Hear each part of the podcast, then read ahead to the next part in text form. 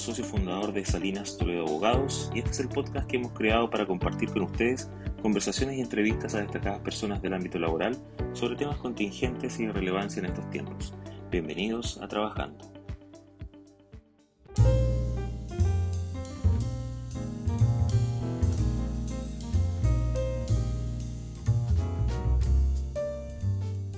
El día de hoy nos acompaña René Reyes Pradenas, abogado, juez titular de Letras y Garantía de Calbuco, máster en Derecho Penal y Garantías Constitucionales de la Universidad de Jaén, candidato a magíster en Derecho Laboral y Seguridad Social de la Universidad Adolfo Ibáñez. ¿Cómo estás, René? Muchas gracias por acompañarnos el día de hoy. Te agradezco enormemente el tiempo para poder conversar con nosotros en esta oportunidad. Hola Jaime, ¿cómo estáis? Un gusto estar acá también y gracias por invitarme a esta instancia. René, te quiero preguntar, ¿cuál fue tu primer trabajo que recuerdas de él? Y particularmente si recuerdas alguna anécdota simpática, anecdótica, eh, una experiencia que, mantengas aún en el recuerdo. Mi primer trabajo fue, eh, fue en Santiago. Yo estudié en Concepción, hice la práctica ahí, me fui a trabajar a Santiago, conseguí estudio, eh, pega en un estudio. Era un estudio muy entretenido porque el jefe mío tenía gustos muy afines conmigo con la música, entonces la verdad es que nos llevábamos re bien.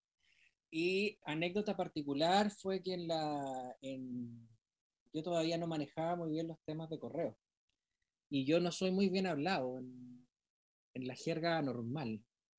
Y en uno de los correos que tenía que reenviar a uno de mis jefes, en vez de reenviar, respondí en, en, un lenguaje bastante coloquial respecto a una discusión que estaba teniendo con un, una persona de, del estudio, o sea, de, del cliente, y esa reenvío fue con copia a todos, desde el gerente general hacia abajo, lo cual fue la primera vez que en mi vida laboral tuve que aprender a ser humilde, pedir disculpas y estuve como dos meses tratando de enmendar el error causado, sobre todo con la persona a la que traté con epítetos bastante, bastante feos. ¿Fue estudiar Derecho tu primera opción? No era la primera opción desde el punto de o sea, siempre fui bueno para leer, eh, tuve buena memoria y siempre estuvo derecho en el centro de las decisiones, pero como buen adolescente pasé por, pasé desde teatro hasta arquitectura con ideas de, pero la verdad es que siempre terminaba en, en lo que era escritura, lo que era derecho y, y así fue que la, di la prueba y fue la única carrera que postulé y la carrera que entré. En materia de carrera judicial, ¿cuánto tiempo llevas al interior del Poder Judicial? ¿Qué te motivó por este camino? Yo postulé a la Academia Judicial el año 2016. Me seleccionaron a fines del año 2016. El 2017 hice el curso en 72 programas de formación. Y el 2018 comencé como juez suplente del juzgado de letras del, primer juzgado de letras del trabajo de Santiago y de ahí ya me vine a la décima región que se me ofrecieron postnatales continuados. Y hasta el 2020 que me nombraron juez titular en junio del año pasado, del año 2020. Mira, siempre quise ser juez de chico, o sea, estoy, desde que entré a la, a la, carrera, y yo en la universidad fui alumno del ministro Silva Gunderlach eh, en penal. Y él, él, era muy coloquial, era muy, es, muy coloquial, es muy bueno, muy cercano con los alumnos. Y en un momento le pregunté que, cómo era ser juez, qué lo cómo se podía hacer, porque me gustaba un poco, pero no sabía. Y me dijo, si quieres ser juez, primero sale, trabaja, eh, viaja y después toma la decisión si vas a entrar o no. Bueno, y así lo hice, y en un momento terminado, obviamente, la, el tema de tú empezar a trabajar, empezar a pega, pega, pega, pega, pega, pega, y no me decidía hasta que coincidió con mi independencia profesional, empecé a trabajar solo, y eh, cada vez el bichito fue como más grande, más grande, hasta que un día tomé la decisión y postulé, de hecho me llamaron al examen, eh, lo di y quedé. No, no, no, no fue más y ahí ya después no paré hasta ahora que estoy acá. ¿Cuáles han sido los momentos eh, más anecdóticos que te hayan pasado siendo juez? Eh, y me refiero también eh, no solamente a los simpáticos, pueden ser también los más complejos que te haya tocado presenciar en este tiempo que llevas como, como magistrado, incluso pre y post pandemia.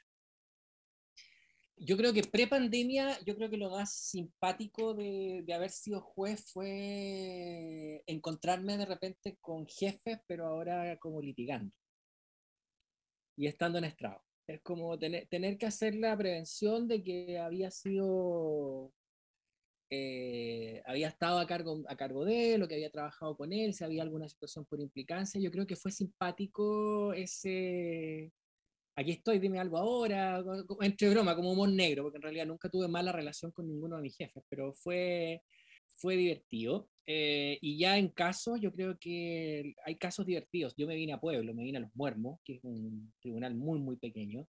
Entonces, temas de alimentos de repente son divertidos ver cómo, cómo los negocian, cómo los ven. Eh, de primera me costaba mucho contener la risa para, no, para que no se sintieran mal. Y complejos, yo creo que post pandemia los los o sea, en el tema de pandemia, lo que yo creo que lo más complejo son los temas de familia. Yo creo que las causas de medidas de protección y violencia intrafamiliar han explotado fuerte y se ven situaciones que son dramáticas, o sea, familias sin trabajo, que efectivamente tú dices, claro, hay situaciones de violencia, tengo que, tengo que intervenir, tengo que sacarlo de la casa, ¿dónde lo saco si no tiene otra parte? Eh, ha sido bastante, bastante desgastante. Eh, sobre todo los primeros meses de pandemia, fue bastante difícil manejar eso, por lo menos para mí, en ese sentido. René, ya en, modo pandemia, con las audiencias telemáticas, ¿qué opinas de esta modalidad que, hemos tenido estos últimos dos años y que en definitiva le ha permitido a, los tribunales continuar con su función jurisdiccional? ¿Qué ha sido lo bueno, lo malo, tu evaluación general de este sistema? Yo creo que lo bueno es la accesibilidad. Yo creo que por lo menos yo en la comuna de Calbuco he visto que el nivel de litigantes ha subido, porque obviamente hay mucho litigante que viene de fuera, está tomando audiencias que a veces están con mucho mejores competencias, tienen mucho mejor background, eh, sobre todo en defensa de la empresa también. Eh, antiguamente traer un abogado de Santiago para defender, no sé, una pesquera era muy costoso, ahora no lo es. Por lo tanto, siento que se han equiparado un poco las, las herramientas a la hora de las defensas creo que ha priorizado también un poco la vida familiar de, de las personas que están litigando y eso también hace de que haya mayor preocupación. No se caen las audiencias, no se suspenden a nivel de corte los alegatos tampoco. Eh, yo soy bastante positivo en el sentido de las audiencias telemáticas. Creo que es algo que debería futuro y creo que vamos para allá en muchas cosas. En que, creo que el proyecto de ley que hay viene efectivamente en eso. ¿Qué ha sido lo malo? La inmediación cuesta un poquito más creo que el poder, sobre todo, se generan conflictos de lo que son la interrogación de los testigos, eh, la interrogación de las partes. A veces uno está, cuando uno está en estrado, la, la, persona estaba declarando, pero un movimiento de mano a ti te delataba que efectivamente se estaba tratando de recordar algo que ya estaba aprendido. La cámara a veces hace algo difuso de esa situación. Creo que ahí debería haber a lo mejor un equilibrio que permitiera mayores mayor transparencia en eso. Raya para la suma, yo le encuentro más factores positivos que negativos. Del tiempo que tú llevas siendo juez, particularmente juez de letras, viendo distintas materias, distintas competencias, ¿cuáles crees tú que son las virtudes más destacables que hacen a un abogado un buen litigante? Yo creo que la actitud, yo creo que la, eh, un buen litigante es un abogado calmado, pausado, sabe cuál es su momento, no, no entrega toda la información de una y tiene un respeto por la contraparte.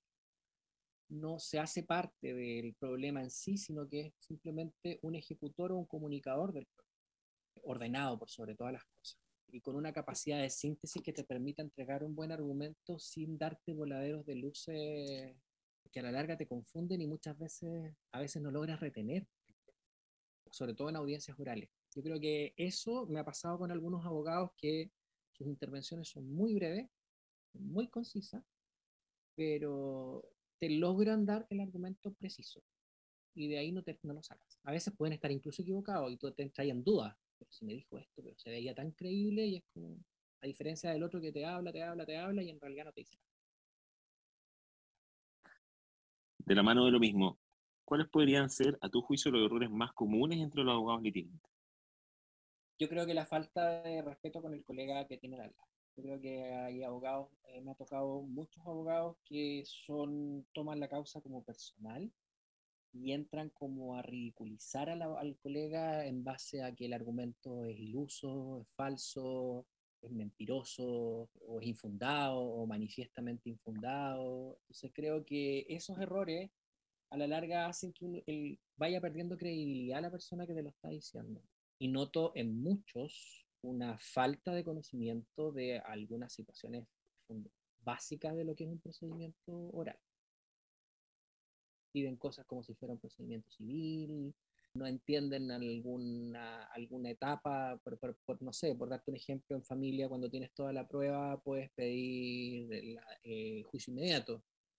No lo saben pedir, y uno no les puede estar diciendo, oye, haz esto. Al final uno tiene que suspender, reprogramar, fijar audiencia de juicio no toma la base, sobre todo en los más pequeñitos que están entrando. René, a esta fecha, ¿cuál ha sido el caso más absurdo, disparatado que te haya tocado ver?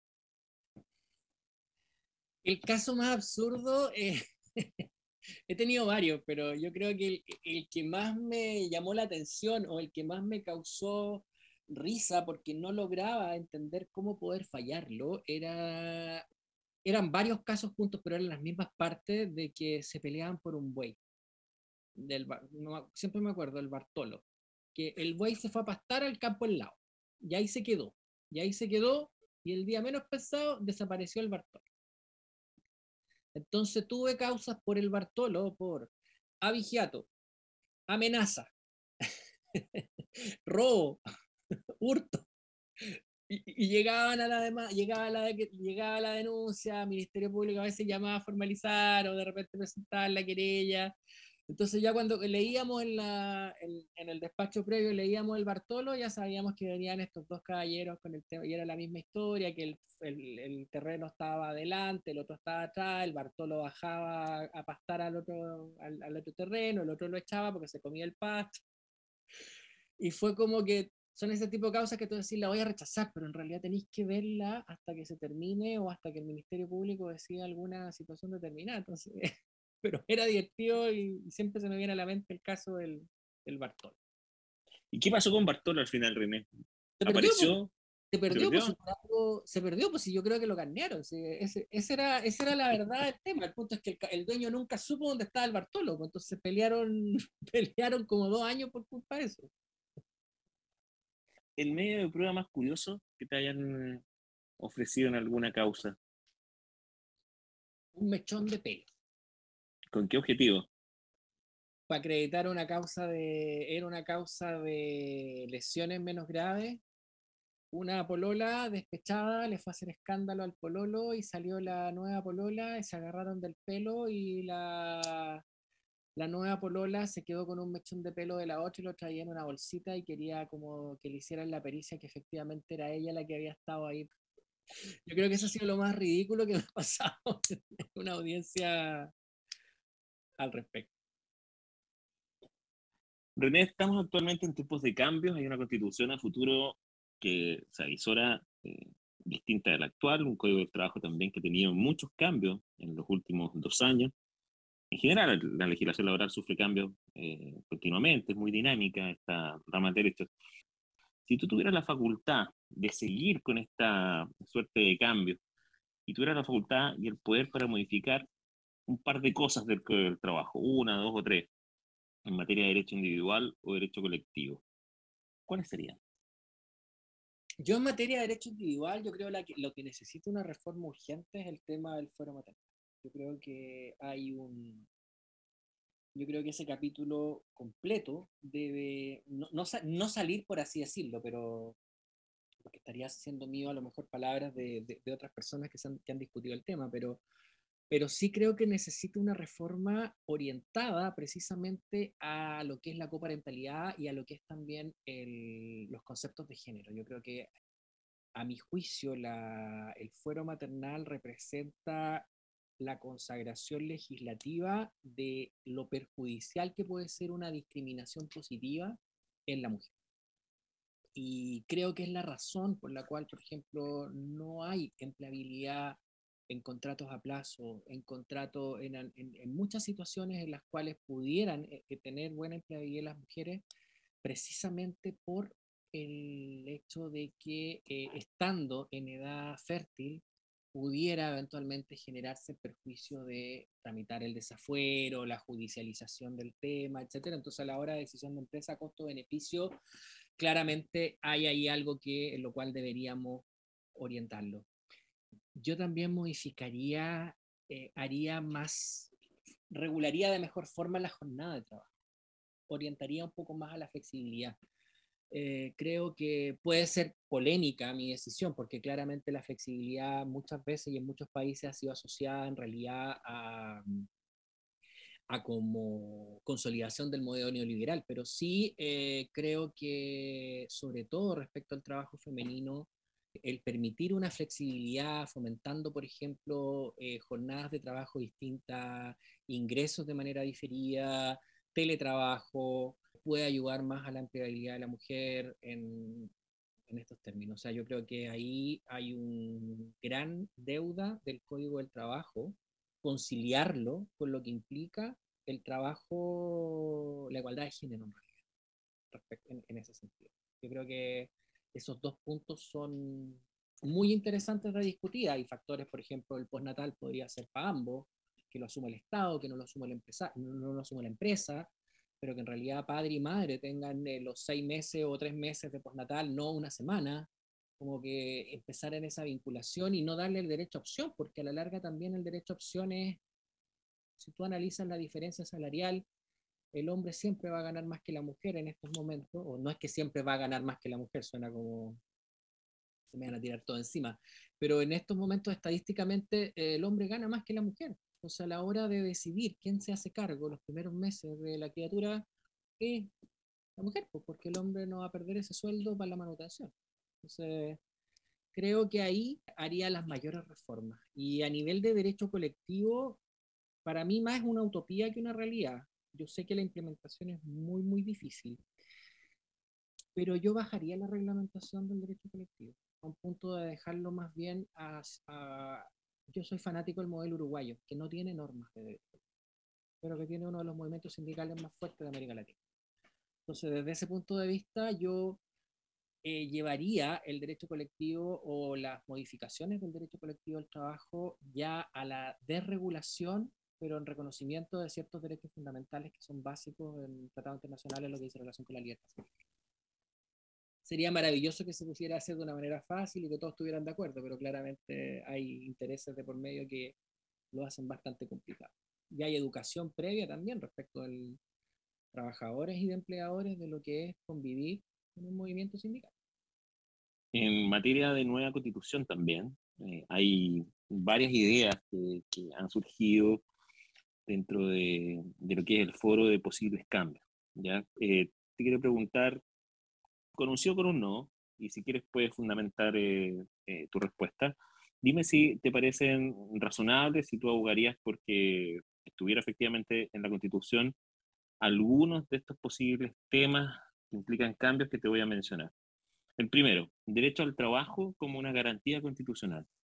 Sí. Considero Titularía sin... Ya, cuéntame un derecho al trabajo como garantía constitucional. Es un derecho fundamental, está reconocido, el trabajo no solo tiene un factor económico, tiene un factor también social, de validación personal. Distinto es cómo lo voy a aplicar, cómo lo voy a ejecutar, pero que sea una garantía el derecho a tener un trabajo eh, es una situación que yo creo que debería estar reconocida en una nueva constitución. Ahora, ¿qué alcance crees tú que tiene que tener el derecho al trabajo como garantía constitucional, derecho al trabajo digno, el, asegurar el Estado el, trabajo de, las personas? ¿Qué alcance crees tú que debería tener? Yo creo que debería estar en base más que nada a la dignidad. Yo creo que un derecho al trabajo digno, más que el derecho a asegurar, que el Estado asegure el trabajo en sí, porque también dentro de los conceptos que existen de Estado, el Estado no puede estar asegurando un trabajo para todos. ¿Me entiendes? Pero sí, obviamente, que si existe la posibilidad que la persona tenga derecho a optar un trabajo, a la libertad de trabajo, a poder elegir el trabajo que mejor estime pertinente y que ese derecho sea protegido en base a otros, a otros principios del derecho laboral, yo creo que por ahí lo, apunto más, que, más a un concepto más abstracto que concreto en sí, de que como yo tengo derecho al trabajo, tengo que postular y me tienen que dar el trabajo. Otro tema, René. Titularidad sindical. ¿Estarías de acuerdo en que se repusiera la otrora fallida titularidad sindical en materia de derecho colectivo? No, yo creo que la, debe protegerse el derecho de las personas de poder eh, sindical, en la libertad sindical, pero la titularidad en sí o la obligatoriedad de poder estar en una situación sindical, yo creo que no es conculcar una libertad también, porque si yo no quiero participar, no participo. Y es la gran que se restituya esa titularidad, a mí no me parece razonable en la nueva constitución, bajo los conceptos libertarios que yo puedo tener en ese sentido. Derecho a huelga autónomo, totalmente separado, desarraigado de la negociación colectiva arreglada como lo conocemos al día de hoy, que en el fondo es lo que legitima efectivamente el ejercicio del derecho a huelga. ¿Qué opinas de eso?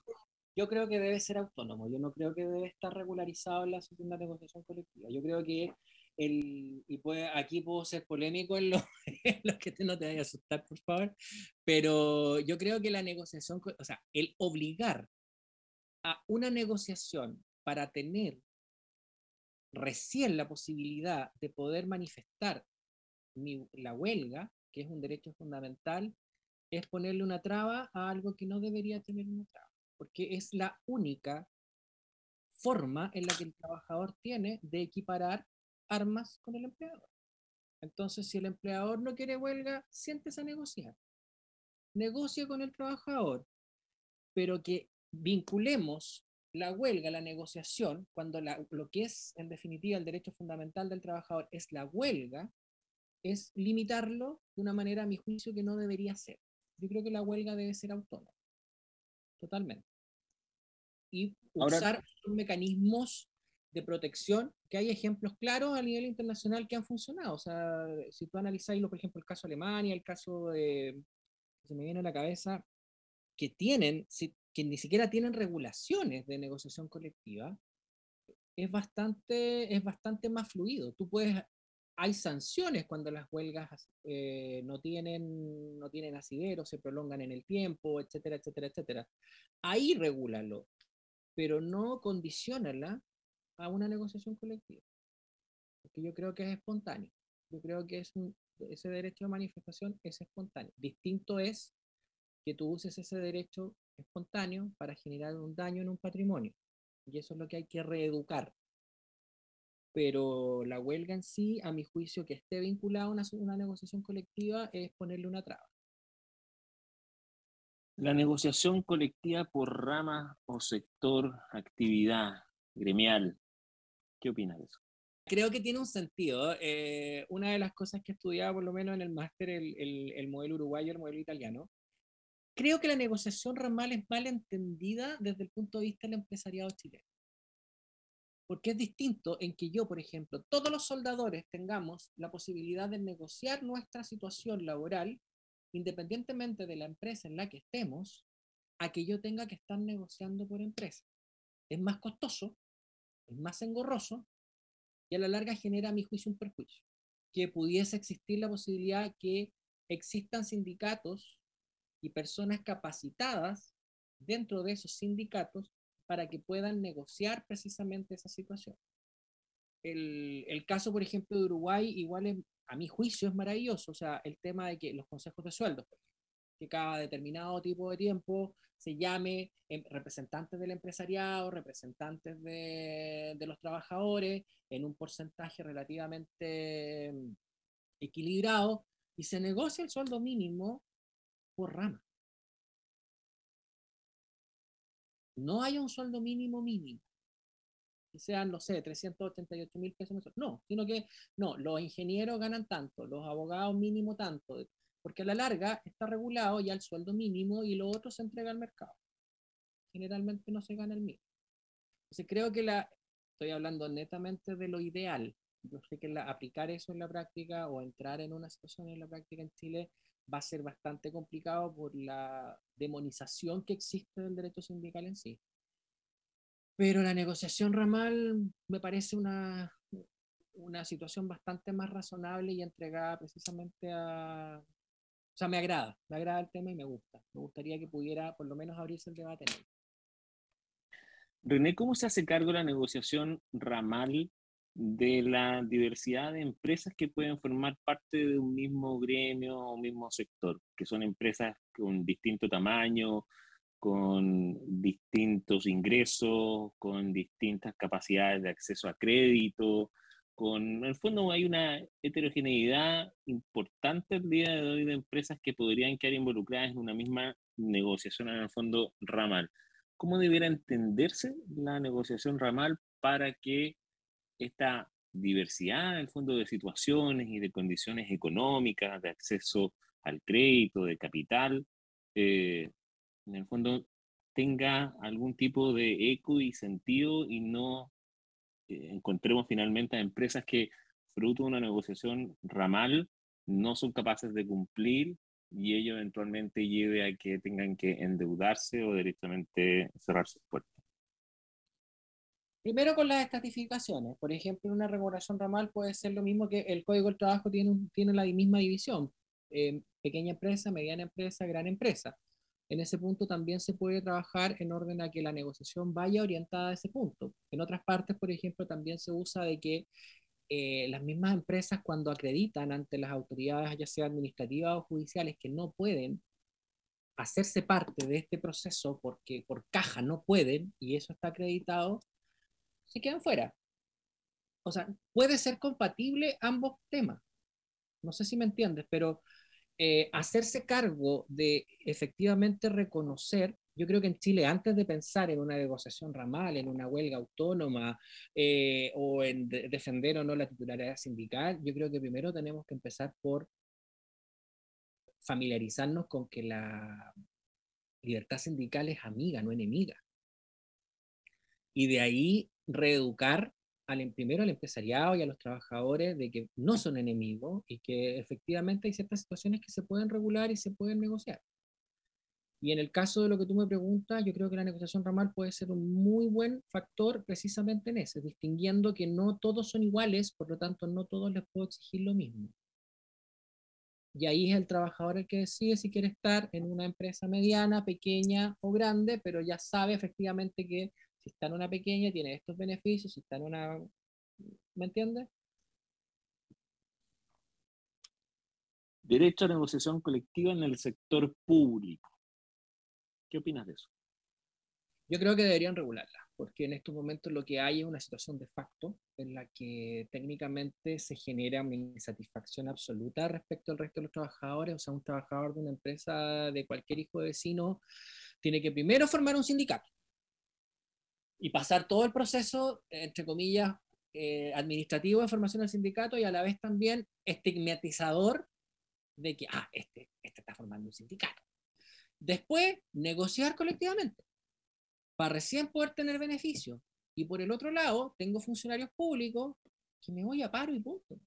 Y paralizo un servicio fundamental completo en donde tengo que negociar bonos de término de conflicto, con el Estado para poder entrar. Entonces tengo otro que recibió 100 lucas después de todo su proceso de negociación colectiva, en donde está así que en un momento determinado lo pueden echar por todo lo que hizo una vez que se pasa el fuero, y tengo un funcionario público con todas las garantías de ser funcionario público, con la continuidad, con la solidez, eh, y que me voy a paro, me voy a paro, y después logro el tema.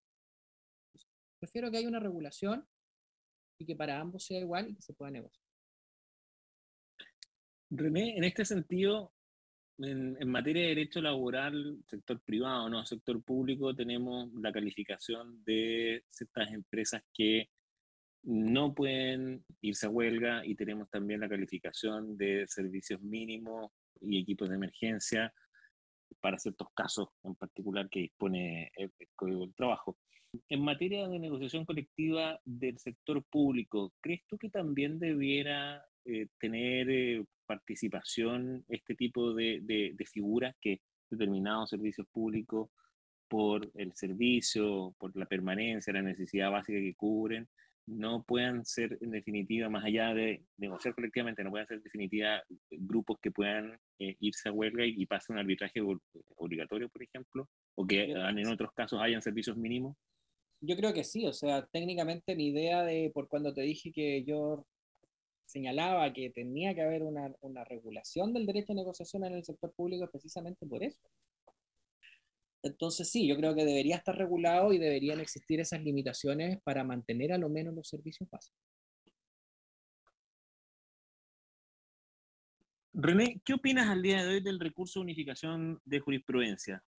¿Crees tú que habría que cambiar algo respecto a la forma en cómo ha funcionado al día de hoy? ¿Cómo me pronuncio sin pasar por sobre la jerarquización del poder judicial al que al que pertenezco, pero a mí me agrada lo como existe actualmente. Creo que es un referente, no es, no es vinculante para mí, por ejemplo, una unificación de jurisprudencia como juez de primera instancia a la hora de modificar un criterio, pero sí es un faro. O sea, sí es una lucecita que a uno se le va aprendiendo, oye, esto va para allá, a lo mejor estoy equivocado, a lo mejor me permite me permite entrar. A mí me llama mucho la atención y siempre me llamó desde la reforma laboral el que no existiera el recurso a apelación desde un punto de vista de por el derecho a recurso en sí, que es un tema que está incluso ahora en el TC hablándose, y que sea más bien un recurso de nulidad, que no se pueda volver a revisar los hechos que, que uno logra fijar.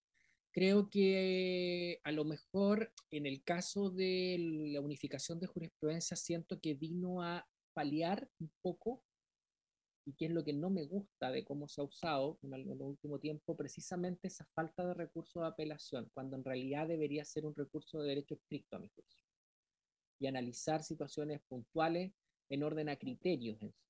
creo que se ha usado mucho más precisamente para paliar eh, la falta de la revisión de los hechos que puede existir en segunda instancia, que no existe la segunda instancia, en realidad es una casación. Pero mm, yo no le cambiaría nada. Como que no, de lo que, de lo que he visto y de lo que he leído, la verdad es que a mí me agrada por lo menos como está, como te digo, es un referente para nosotros eh, va asentando jurisprudencia, va permitiendo también que a medida que van cambiando las integraciones de la sala, los criterios vayan evolucionando. Y, creo que el foro también lo ha entendido así, como que no, por lo menos con los colegas que yo he conversado, ninguno se siente así como obligado a fallar en la forma en que el recurso de jurisprudencia salió. Ya cerrando, René, ¿volverías a estudiar Derecho? Sí, cada vez que, mira, cuando recién terminé la carrera, la respuesta habría sido rotundamente no.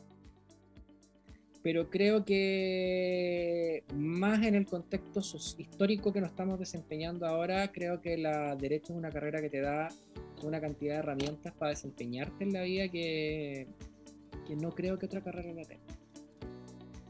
Y si volviera para atrás, sí, totalmente.